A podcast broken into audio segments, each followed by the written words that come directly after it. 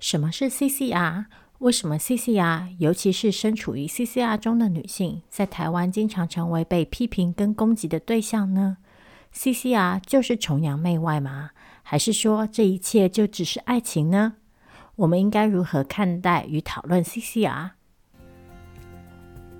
你好，欢迎收听 Vita 的性别笔记本，这是一个由 Creology 制作的 Podcast 节目。挑战网络上、社会里最常见、最众说纷纭、最争议不休的性别议题。每集节目将挑选一个性别关键字，用浅显轻松的语言，和你一起直奔女性主义者的内心，一起笔记这些议题的争论核心到底是什么。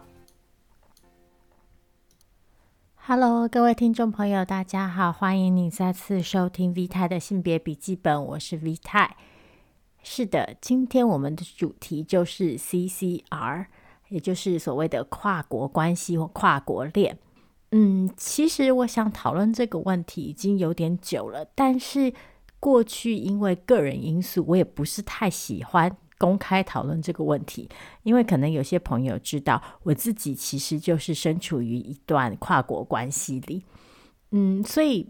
让我讨论这个问题呢，我就有一点点尴尬。一方面觉得讲得太直接，好像有点打自己的脸；另外一方面呢，又觉得如果把这整件事情太过浪漫化，又显得非常的矫情。但 CCR 事实上是一个很值得讨论的问题，这是因为其实很多对于 CCR 的批评跟攻击，是出于一些非常特定的性别想象跟规范的。而且经常也带有厌女情节的运作。另外一方面，某一些为 CCR 辩护的言论，其实在我看来也是有他们的问题。因为 CCR 作为一种亲密关系的形式，固然它是可以说是一种个人的自由跟个人的选择，但是另外一方面，其实我们的亲密关系啊，也常常是一个政治问题，受到很多结构因素的影响。所以呢，今天就想要来跟大家聊聊我自己怎么看待 CCR 这件事情。嗯，那今天的节目呢，会一样分成几个部分。首先呢，我们就会讨论一下，就是 CCR 跟 CCR 相关的争议的缘起。再来呢，我想要跟大家聊一聊的是 CCR 作为一种现象，它的不可避免性跟它的矛盾在哪里。接着我们会讨论 CCR 到底冒犯了谁，怎么冒犯。最后呢，我们则回到那些帮 CCR 辩护的言论，然后在我看来，这些言论有哪些不足之处？那一如往常，如果呢你在今天的节目里听到什么你觉得特别有趣，或者你觉得哪里讲的不够清楚，或是哪里可以再多补充一点的话，都欢迎你留言告诉我。好，那我们就开始今天的主题喽。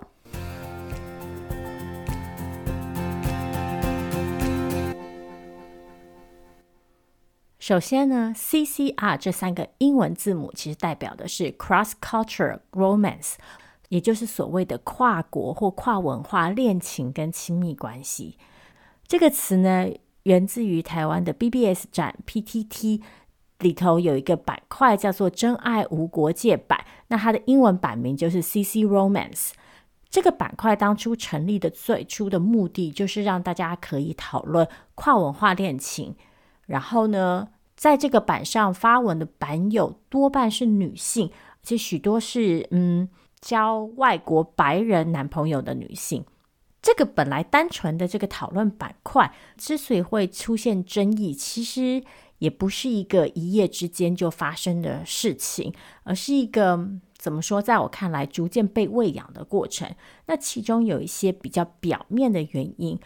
也有一些比较深层的结构的因素。那这些批评跟攻击，一方面来自于一套特定的意识形态，另外一方面是经由一些个别的事件推波助澜。事实上呢，台湾人们对于台湾女性交白人男友的这个类性污名的论述，最早啊，根据学者表示，其实可以回溯到六零年代。那当时候美军在台湾展开了一个所谓的休息复原计划，然后驻台的美军引进了酒吧，于是开始有了美军跟台湾女性互动的现象。那至于在近代，在 PTT 这个 CCR 版成立之后呢，最早的争议大概是来自于二零一一年，当时在这个板块上面呢，有人发表了一篇她的男朋友是东南亚人的文章，但后来就发现这篇文章其实是反串，然后也涉及一些讽刺内容，结果在这篇文章因此遭到删除之后，反而引起了另外一些争议，也就是有人质疑说，为什么对象是东南亚人的文章就不能上 CCR 版？这是不是代表 CCR 版是种族歧视？于是就出现了一种声浪是：哎呀，进入 CCR 的台湾女性其实主要的目的都只是想要追求和白人男性在一起，所以呢，CCR 这个词就变得非常的有指向性。这个指向性呢，又产生了两个现象。一方面是和白人交往的女性呢，会被攻击，然后会被说是就是崇洋媚外，遇到白人男性就特别的随便。那另外一方面呢，如果是处于对象是非白人的亲密关系里，这些女性也还是同样的会遭受到一些污名跟贬低。与此同时呢，其实台湾的媒体这么多年以来也一直。用一种非常特定的方式在观看 CCR。CCR 作为一种符码，经常和其他的符码相连接，譬如说夜店啊，譬如说特定的女性形象，像是很随便啊、很爱玩啊之类的。比方说，嗯，如果大家还记得，在二零二零年年底的时候呢，台湾曾经有爆发过新冠疫情，是一名纽西兰籍的机师，然后当时呢，一位和他来往密切的女性朋友也因此确诊，然后打破了台湾那时候两百多天零本土确诊的记录。当时我们就可以在很多新闻留言跟 PTT 八卦版上面看到很多批评 CCR 的言论，包括就是。哎呀，CCR 误国啊，或者是台女不意外啊之类的，所以我们就可以看到，一直以来 CCR 在台湾媒体跟社群网站上面都扮演了一个高度争议的角色。然后呢，这个争议经常也被打造成一个白人男性跟本国男性的对立。然后在这个对立之下，台湾女性就被赋予了一个叛国的形象。然后，台湾男性就是一个被辜负的对象。其实，进一步来说，这个被辜负的感受啊，很大一部分是来自于台湾男性自己在婚配市场上所经历到的一种求偶焦虑。除了 CCR 以外，其实还有很多类似的网络用语，都是在描述这种焦虑。像我们之前讨论过的母猪教啊，或者是女权自助餐啊，或者是公主病啊之类的。导致这个焦虑的原因有很多，包括女性的经济和社会地位有所提升。那现在不一定每个女性都一定要透过婚配才能保障自己的经济安全。另外一方面呢，整个社会里的性别互动模式也有了改变。然后，如今女性的求偶标准可能跟过去不一样了。再来，传统婚家想象神话的松动，也让大家对于婚姻跟亲密关系的要求不太一样。最后，则是整体社会的贫富差距加大，然后青年贫穷的问题，然后高房价等等，导致其实很多人都在嗯现实生活里感受到了一种高度的压迫。所以，我们就会看到，在这些因素综合之下呢。CCR 就变成了一个指向很明确的代罪羔羊。与此同时，在 CCR 遭受到很多批评的时候，我们也看到很多反驳的言论。但是，就像我前面说的，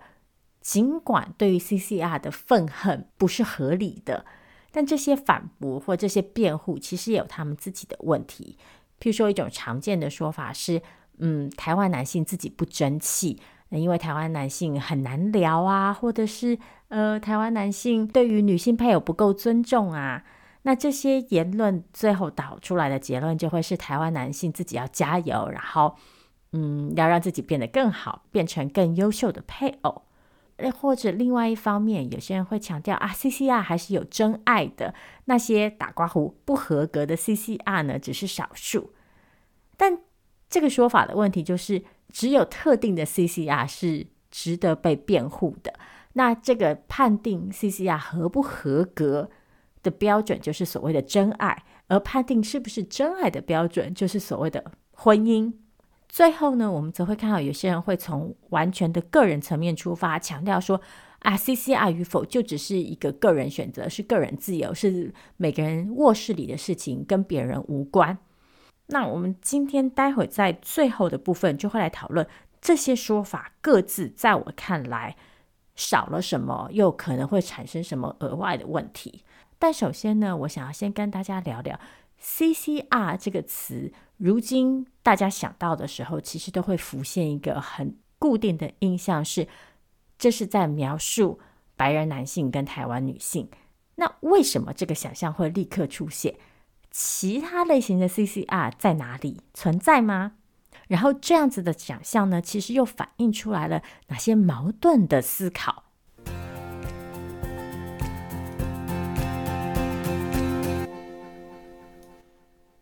所以，我们第一个想要讨论的问题就是，所谓白男台女的这个 CCR 组合为什么会出现？为什么会是一种无可避免的现象？和这个组合相关的讨论又呈现出了哪些矛盾？嗯，前面讲到，我们现在啊讨论到 CCR 的时候，浮现的场景几乎都是白人男性跟台湾女性。然后这些台湾女性就会招致崇洋媚外的恶名，然后成为被批评的对象。那为什么这样的组合常见呢？是因为台湾女性就真的特别喜欢白人男性吗？或者是讲难听一点，是像许多批评说的一样，这些与白人男性进入跨国关系的女性就是很 easy，或者是对台湾男性特别挑剔，但是只要遇到白人男性就立刻展开双手。或者是，嗯，其实他们就只是奔着这些白人男性的性器官去的呢。事实上啊，凭良心说，我觉得呢，崇洋媚外这个说法，并不是完全的错误的。我这样说的意思，也不是说这个说法就是正确的，而是其实就像我前面说的，亲密关系的选择，其实很多时候是一个政治性的问题。而崇洋媚外这件事情，其实就解释了这其中某一部分的政治意涵，而也因为这其中是有政治意涵的，所以一个很重要的讯息就是，其实崇洋媚外这件事情，并不是一个个人性的偏好，而且也不是只存在于女性社群当中的偏好。这是什么意思呢？嗯，其实说到底。这个所谓白男台女的 CCR 组合啊，是产生于三个逻辑交织之后的结果。这其中包括了国族接续，包括了全球审美，然后包括了所谓男强女弱的婚嫁逻辑。首先呢，在父权社会的异性恋亲密关系里，男强女弱的婚嫁逻辑是不断被强化的，也就是女性需要找到一个比自己优秀的伴侣。或者是反过来说，男性必须要确保自己在亲密关系里是比较强势、比较有权力、比较有能力，然后可以主导关系的那一方。这个想象当然就是源自于传统父权社会里的性别刻板印象嘛。那尽管如今性别意识提升了，可是其实不可否认的，很多人的内心里还是存在着一点点对这样的。嗯，男强女弱的逻辑的崇拜跟遵从。那在过去啊，不同国家的互动机会比较少，所以大部分人都还是和本国人通婚。在这样的情况之下，这个强弱逻辑最常被反映在经济和教育水平和社会地位上。譬如说，过去我们会觉得，嗯，男性的薪水应该要比他的女性伴侣高。或者是我们至今还是常常听到一种说法是，女生学历不要太高，不然容易找不到伴侣，因为不会有男性敢和你结婚之类的。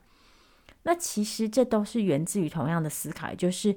女性在亲密关系里不能扮演一个比男性强势的角色，也不能居于一个比男性高的地位。那随着世界变成一个大的地球村，不同国家的人开始有机会和彼此通婚之后，亲密关系开始涉及了不同的国籍。这种所谓男强女弱的逻辑呢，如果被放在国际上面的时候呢，就反映在全球国家因为经济资源啊、军事和政治实力啊而产生的权力位阶。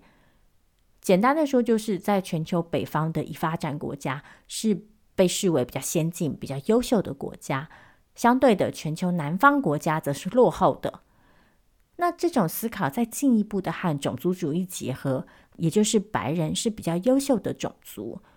最后，这种国族跟种族观也就进一步的影响了我们的审美观。像我们就会长期被传递一种思考，是金发蓝眼肤白就是美丽的标准。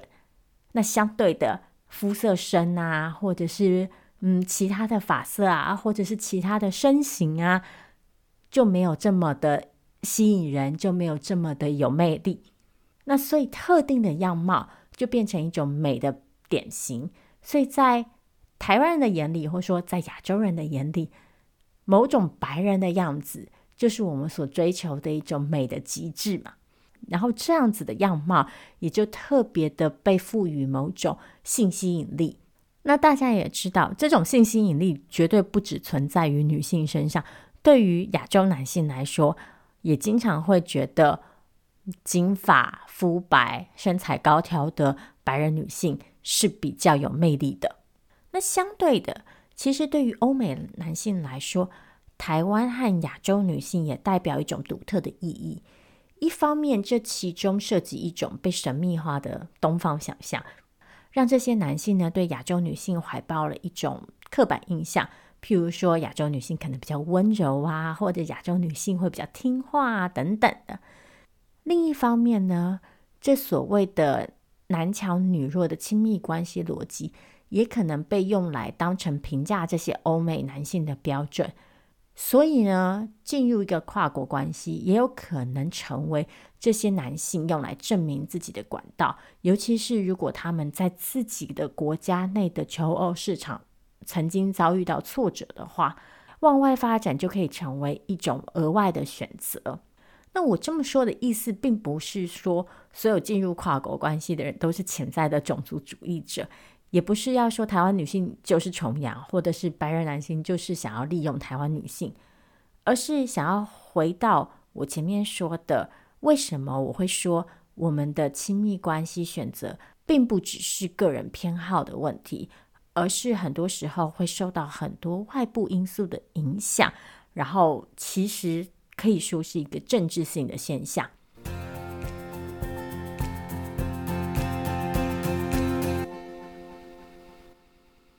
前面也说到，这个政治性其实反映在两个相对立的层面上，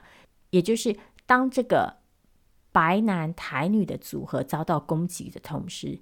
非白男台女的组合则会遭遇到另一种形式的贬低。譬如说，选择和来自东南亚国家的男性交往的女性，她们的选择可能就不会被认同；或者是和黑人交往的女性，也经常会受到一些攻击跟恶意。这个恶意呢，又分成了两个部分。一方面是这些男性呢，经常会被视为一种低等的存在，尤其是像黑人男性，常常被高度的性化跟动物化，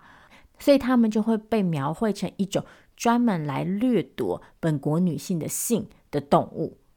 那在这个想象之下呢，本国男性呢，就会一种保护者的角色出现，主张他们需要捍卫。本国女性的安全，不要让这些女性被欺负、被掠夺。那与此同时呢，本国男性呢也会攻击这些和黑人或者是东南亚男性交往的女性。一方面呢，这些女性会被视为叛国者；另外一方面呢，他们不仅叛国了，他们还打刮胡、贱卖了自己，也就是他们没有选择一个够合格的对象。来交付自己的身体与性，所以我们就看到一个很矛盾的现象，就是面对和白人男性交往的女性呢，本国男性说：“我们不是反对跨国恋，而是反对这些女性崇洋媚外，只想和白人交往。但遇到和非白人交往的女性的时候呢，这些男性还是一样说：我们反对的不是跨国恋，但是我们反对这些女性没有更珍惜自己的价值。嗯，如果说本国男性反对的从来都不是跨国恋，那为什么每一种形式的跨国恋都会成为被攻击的对象呢？”一个可能的解释是，其实这些男性反对的确确实实是跨国恋。那他们反对的原因是因为女性呢，在父权社会里的想象里，必须要对合格的男性提供自己的身体、情感跟性劳动。而在民族国家的框架底下，这个合格指的就只能是本国的男性，因为女性有着为自己的国家提供。未来的经济生产力跟军事劳动力的义务跟责任，也就是女性必须要为本国的男性生育子女。当本国女性选择和非本国的男性通婚生育的时候，他们就背叛了这个职责。所以，我们就看到了来自于本国男性的各种对 CCR 的反对。一方面呢，本国男性把女性视为自己的所有物，所以呢，当女性选择在种族和国际接续上比较不优秀的男性族群的时候，本国男性就会认定说：“诶，这些被选择的男性不合格。”然后呢，自己是为了要帮本地的女性呢挑选更好的选择。另外一方面呢，当本国女性选择的男性对象是在这个嗯，国族跟种族的排序上面位阶比较高的时候的时候呢，本国的男性呢就会动用爱国的逻辑，然后再次的把这样子的选择视为是不理想、不合格、错误的。再来，如同我前面说到的，所谓的崇洋媚外啊，或者是说。信仰遵从这种全球性的国族权力跟审美逻辑，其实不是一个只存在于女性社群当中的现象，男性也同样的受到这种逻辑的影响跟甚至是支配。譬如说，有两种情境可以来说明这件事情。首先呢，可能很多朋友都有注意到，很多时候啊，当台湾男性试图批评台湾女性，试图批评这些和白人男性交往的台湾女性的时候呢，本国男性非常喜欢引用白人男性的说法，把这些说法当成一种见证。譬如说，大家可能都在网络上看过，就是来自于白人男性的文章或者是影片，然后在其中描述台湾女性有多么的随便，多么的嗯 easy，然后嗯他们有多么不珍惜台湾的女性。那这件事情的矛盾之处就在于，台湾男性会一方面批评台湾女人呢，都以外国男人的喜好为依归，然后太过崇拜外国人，或者是讲难听一点，所谓的哈洋屌。但是另外一方面，台湾男性自己其实也都会下意识的假定，外国男人对于台湾女人的评价是更可信、更有价值、加权指数更高的。所以他们会引用白人男性的说法来证明自己的论点是正确的，也就是他们也仰赖这个国族接续的定位来帮自己的意见做加持跟保证。另一种情境则是呢，当有台湾的男性成功的和外国女性交往，尤其是和白人女性交往的时候，我们就会看到这些男性会被当成所谓的人生胜利组。譬如说，大家可能也都在网络上看过所谓这种台湾男性成功娶到乌克兰女性的励志文章。这个励志还是一样要打括号哈。像我们之前曾经在其他的节目里就提到过，这是因为女性呢，作为父权社会里情感跟性劳动的付出者，其实经常被男性社群当成一种货币，然后男性透过取得这些货币来证明自己的阳刚价值。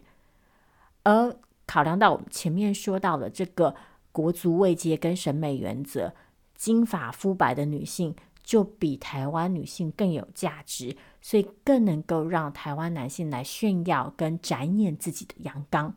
最后其实一个很值得注意的现象是，从来就不是只有台湾女性和 CCR 有关系而已。事实上，台湾男性一直以来都没有从 CCR 中缺席，只是说台湾男性所经营的这个 CCR 关系的样貌不太一样。嗯，许多在本国的婚配市场里失利的台湾男性，经常会透过往全球南方找寻外籍的配偶来满足自己的婚配需求，那其实这也是一种 CCR。那这个现象之所以形成，一方面是因为在父权社会里，男性的婚配，或者是说男性取得一个合格的女性伴侣，还是被视为男性人生的一个很重要的成就。再加上传宗接代的压力，让很多人觉得。男性到了一定的年纪，就势必要娶妻生子，所以当这些男性嗯没有办法顺利的取得本国籍的配偶的时候呢，他们就必须要寻找其他的方法来为自己寻求伴侣，而重新回到我们前面所说到的这个国族的位阶跟男强女弱的逻辑，这些男性就选择往。嗯，在这个位阶接续上面，处于更下层位置的国家找寻，那通常也就是全球的南方，或者是例如中国。所以，我们就可以看到，在亲密关系这件事情上面呢、其实不同国籍和不同性别的人被放置在不同的位置之上，然后享受程度不等的资格，决定他们在婚配这件事情上面。讲话可以多大声，然后有多少选择权。然后我们也看到的是，对于女性来说，婚配有的时候就会成为一种往外流动，或者是摆脱自己的旧有的社会，或者是家庭，或者是困境的一个选项之一。嗯，这并不是说所有的 CCR 都是邪恶啊，或者是功利的决定，而是再一次的，我想要强调的是。我们的欲望跟亲密关系是如何被镶嵌在各种的政治因素里，然后如今随着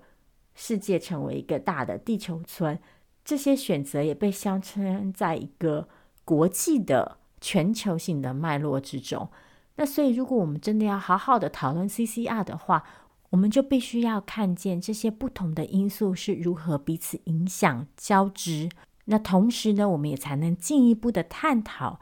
人们为什么反对 CCR。那接下来的部分呢，我们就要来讨论一下，所以 CCR 到底冒犯到了谁？为什么某些人会觉得被 CCR 冒犯了？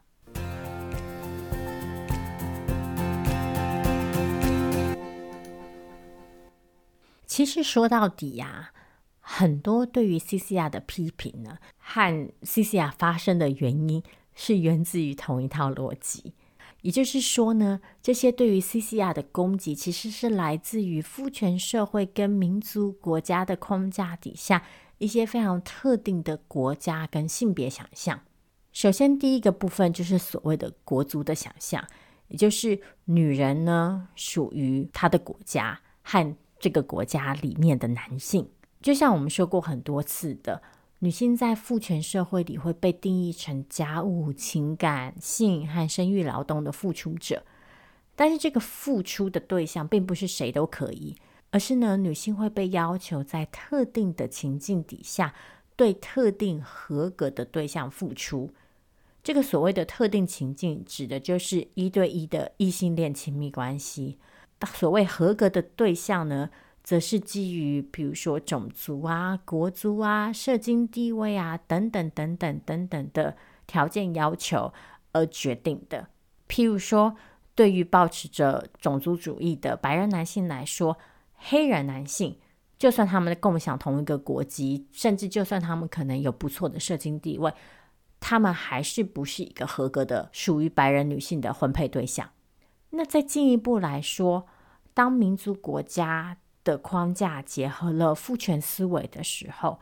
男性是一个国家的经济生产力跟军事劳动力，那女性呢，则要提供各种再生产劳动，让这些男性可以没有后顾之忧的去最大化自己的生产力。另外一方面呢，女性也要负责生产未来新的劳动力，也就是女性必须承担生育工作。所以，当一个女性没有和本国男性婚配的时候，而是选择了和其他国家的男性通婚，然后甚至是为这些男性生育，这些女性呢，就辜负了国家赋予他们的责任。因为一来呢，这些女性没有为本国的男性提供前面说到的各种家务、再生产、跟性、跟情感、跟生育的劳动；二来，他们没有为国家提供未来必要的劳动力；三来，他们甚至为其他国家提供了这些服务跟劳动。所以，延续着这个想象，女性就被打造了一个叛国的形象。然后是对国家不忠诚的，然后是不检点也不道德的。另外一方面呢，CCR 冒犯的其实是一种阳刚气质的想象，也就是我们前面说到的，女性作为父权社会里的一种货币，男性透过取得这些货币来彰显自己的阳刚价值。所以在父权社会里，对于一个男性来说，顺利的成家，然后娶一个众人眼中优秀的、合格的女性，是一个大大的加分的过程。比方说，大家都听过某个政治人物非常的喜欢炫耀他的妻子有多全能，例如他从来都不需要做家事啊，他回家会看到妻子擦地板啊之类的。为什么呢？因为对于男性来说，享有这样一个为自己提供全方面劳动的女性伴侣。而且，这个女性伴侣在各方面都符合父权社会的性别想象的时候呢，这就是一个男性极大的成就之一。所以，这就成为了一个可以炫耀的素材。那反过来说，我们就常常听到，在婚配和亲密关系市场上不是很顺利的男性，就会被戏称成鲁蛇啊、底层啊，然后觉得他们受到了羞辱。但有趣的事情其实是呢。如果我们仔细思考，我们就会发现，其实这类的羞辱啊，通常都不是来自于女性，而是来自于阳刚社群本身。因为阳刚社群会借此来评价男性是不是有资格进入这样的社群，然后是不是所谓的真男人。所以，台湾男性对于 CCR 的愤恨啊，一方面其实正好就是来自于。这种阳刚气质被打击之后产生的挫折感，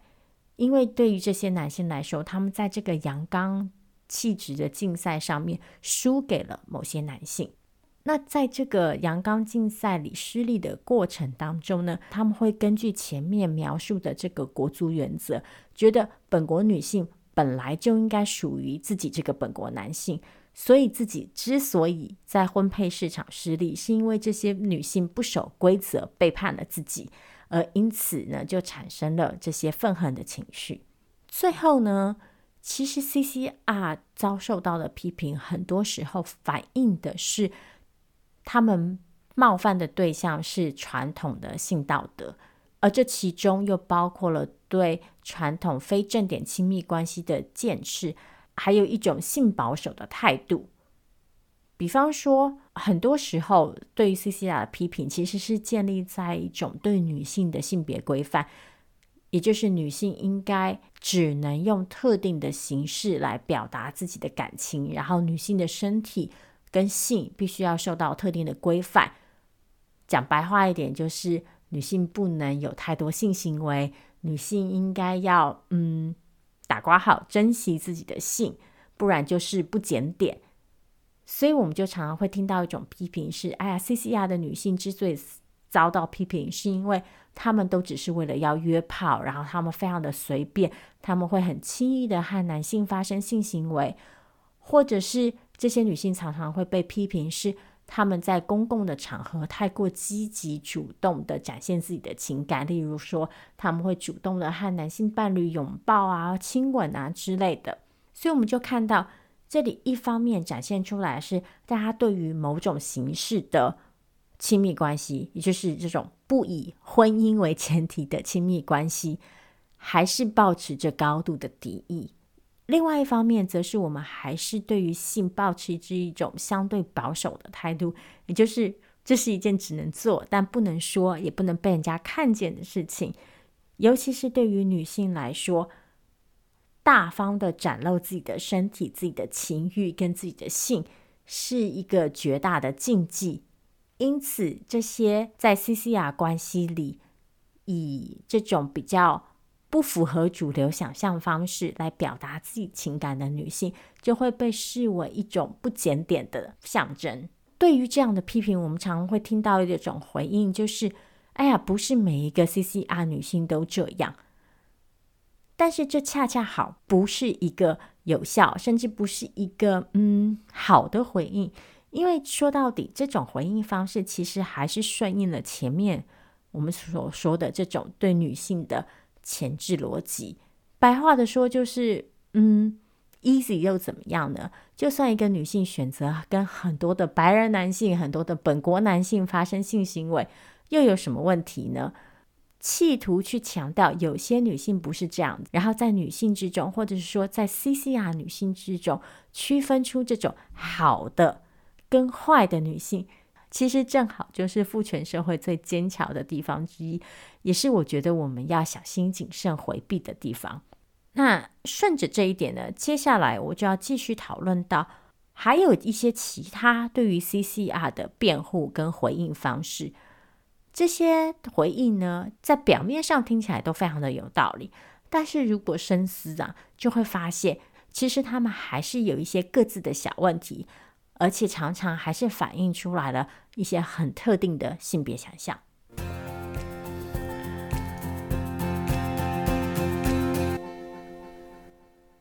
首先，第一种常见的说法就是 CCR 只是个人选择。那如前所说，这种说法忽略了亲密关系其实是一个政治问题。另外一方面，其实这样的说法之所以有一点点危险，是因为再一次的，我们把亲密关系相关的话题私人化，打造成一种完全隐秘、必须被藏起来、可以做但不能说、也不能被人看见的事情。那这其实就是再度的把性这件事情蒙上了一层纱，让我们充满距离跟好奇，然后也让性这件事情会激起更多猎奇的态度。当然，这并不是说啊，我们每一个人都应该要把自己的性生活拿出来跟其他人分享讨论，而是说，这种把性当成完全私人的，然后应该要被遮掩起来的事情的态度，其实经常导致的是某些性实践跟某些性的表现会被打压跟污名化。譬如说，最常见的一个例子，就是在公共场所的裸露。这些行为就会被打造成伤风败俗的，然后进而遭到禁止跟攻击。再来呢，其实我个人呢、也并不太赞同用所谓的真爱论来讨论 CCR，就是有些人会主张，哎，这一切就只是爱情，进入跨国关系的人也就不过只是想要找寻真爱。我这样的说法当然不是说真爱不存在，而是说。嗯，我觉得太过于强调真爱论啊，还是强化了一种对特定亲密关系形式的崇拜。也就是说，进入关系就一定是我要为了追寻所谓的真爱，然后目的不是真爱的关系就会被贬低，因为他们就被当成一种比较不纯粹的啊、比较不诚恳啊，甚至不真实的关系。那另外一方面，我们怎么证明一段关系是真爱呢？那说到底，其实我们如今最常用的一个最普遍性的标准，就还是结不结婚嘛。所以我们就还是持续的想象，每一个亲密关系都必须要以一对一的浪漫爱为基础，而且都是要追求一个所谓的正果，而这个正果就是要结婚、要生子，还要从此白头偕老，不能分开。唯有如此，这才是一个合格的正点的，然后值得被赞扬的亲密关系，不然就是不正常的、不好的。再更进一步来说，我其实觉得这种想象强化了一种亲密关系的目的论跟功能论，也就是说，进入关系的目的就一定是要像我们刚刚说的成就婚姻跟生育。那如果我们没有达成这件事情，那这个亲密关系就是失败了。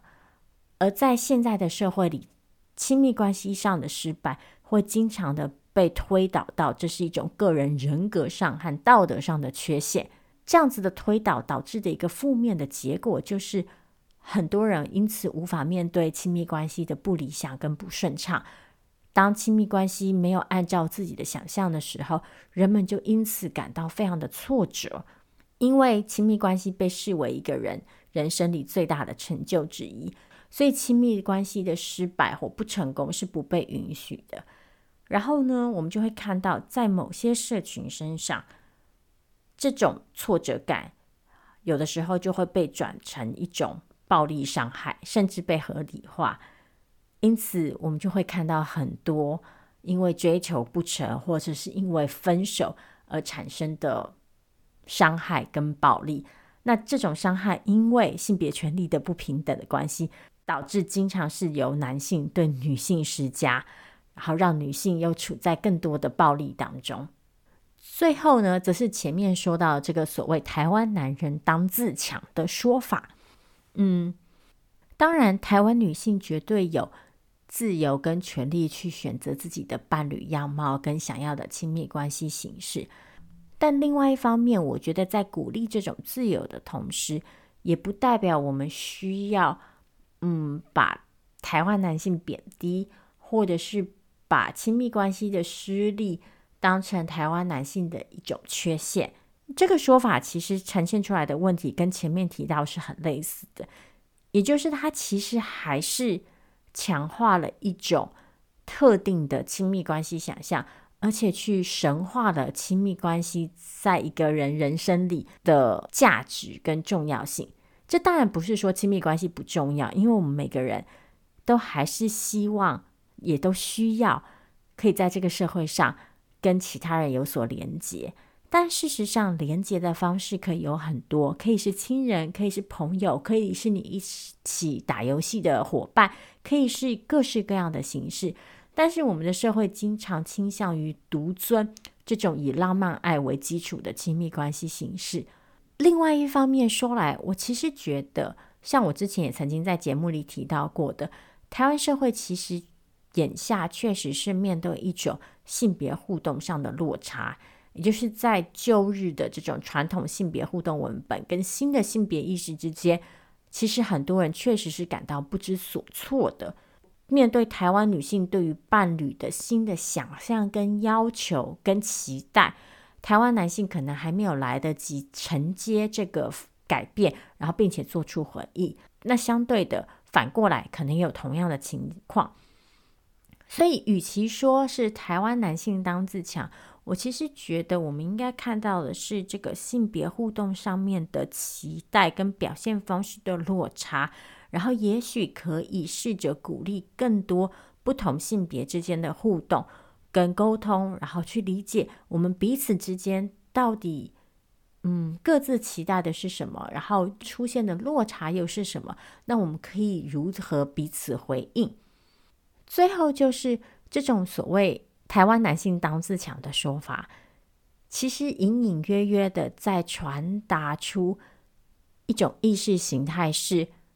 有伴侣的男人终究才是成功跟正常的。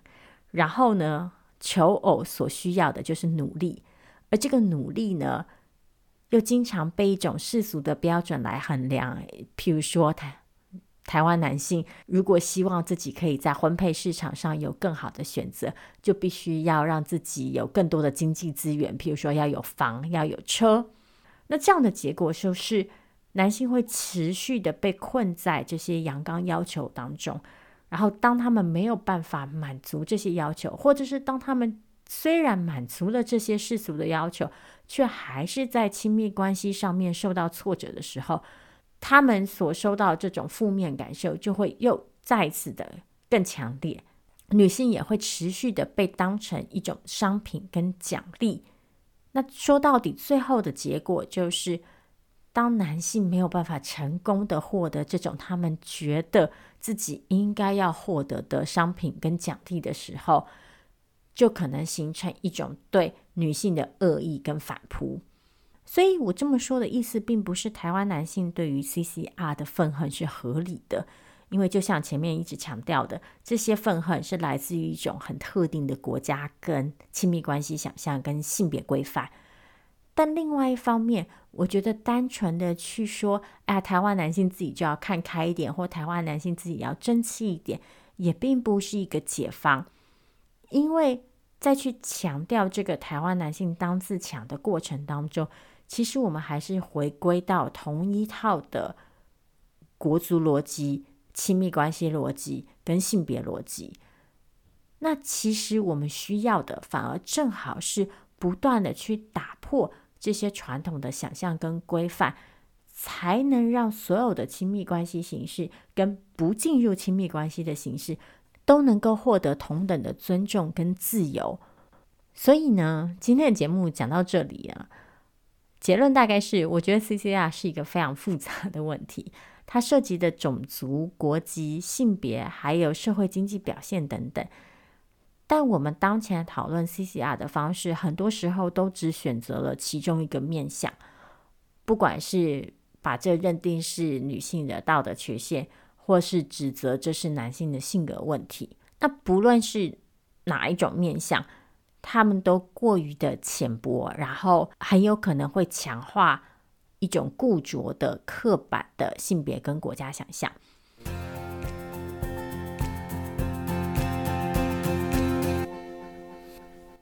所以，我们究竟应该怎么讨论 CCR 呢？我觉得第一点是我们可以试着不要把 CCR 过度的浪漫化，因为其实这个浪漫化并没有办法回应到那些对 CCR 的愤恨。尽管这些愤恨，如果一而再、再而三强调的是不合理的，但是浪漫跟愤恨终究是没有办法产生对话的。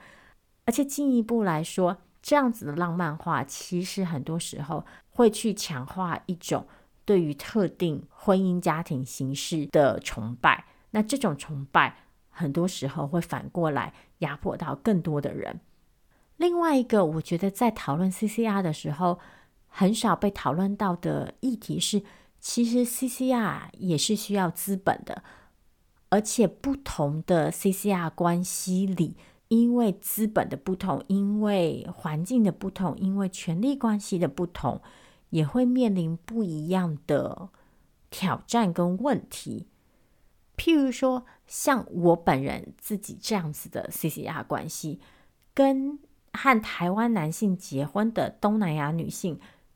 事实上，就是非常不一样的。我们所处的亲密关系，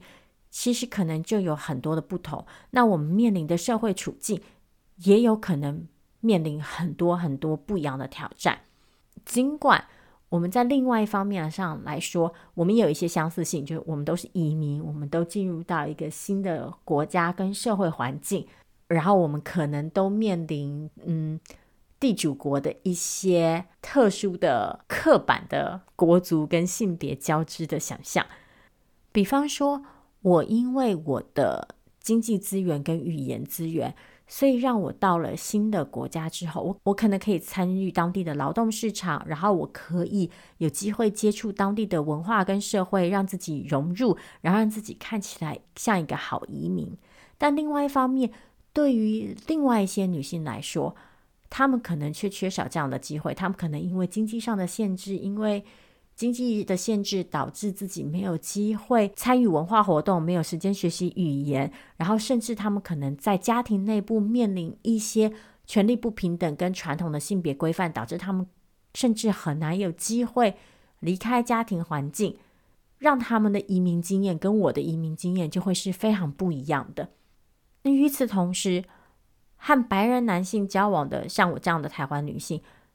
会面临一些污名。同样的，那些远离家乡，然后来到台湾和台湾男性成婚的新移民们，也面临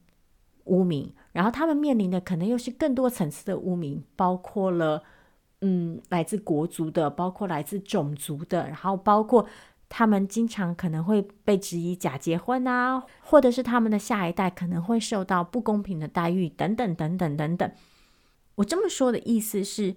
即使同样是 CCR 这个名词底下也涉及了非常多不同的情境，而个别关系内的资本跟动力也会形塑每一个关系，然后这些个别关系里的动力跟资本又再一次的和整体的国家、社会和性别环境交织。那这样导致的结果是，CCR 其实一方面是一个很政治的问题，另外一方面也是一个很现实的问题。所以，当我们在讨论 CCR 的时候，很难用单一的标准，也很难用一种单一的视角，甚至是一种浪漫化的视角去讨论、去看待。因为，如果我们一昧的想要把 CCR 想象成一种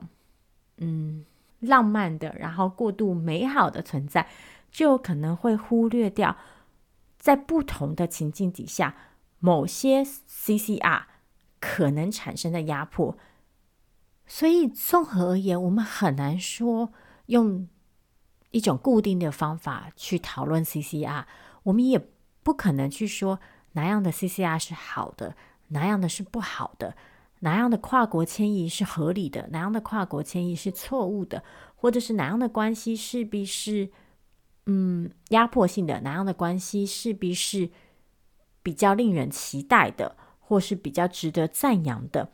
而是我们必须随时随地的纳入各种因素，然后进行一种更全面的思考。而且在全球化的世界底下，迁移其实是一件越来越平常的事情。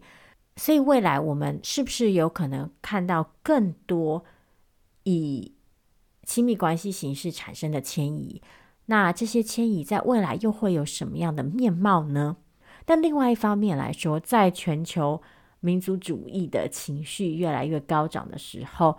嗯，未来是不是也有可能导致，就是在性跟婚配上面，国家的忠诚度成为一个更重要的考量？这也是很难说的。未来会怎么发展，就让我们继续观察喽。好，今天的节目到这里呢，时间其实也差不多了。嗯，还是一样。如果有任何的意见呢，都欢迎你留言告诉我。那如果你有任何想听的主题呢，也可以让我知道。再次的感谢你今天的收听，我们就下集再见喽。